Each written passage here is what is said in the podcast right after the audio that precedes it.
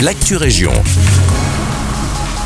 Bonjour à toutes et à tous, c'est Guillaume à l'antenne. Nous commençons cette Actu Région à Nivelles où le parking Roblet est nettoyé aujourd'hui entre 7h et 16h30.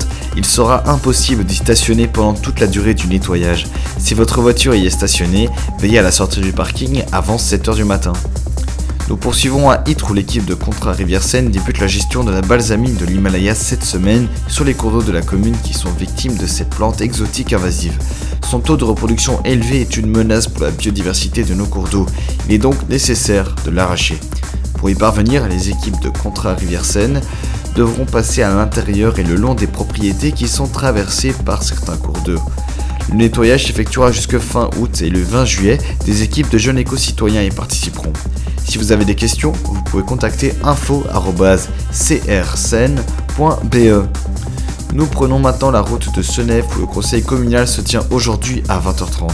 Si vous souhaitez y participer, vous pouvez vous rendre sur la nouvelle plateforme www.delibération.be/senef.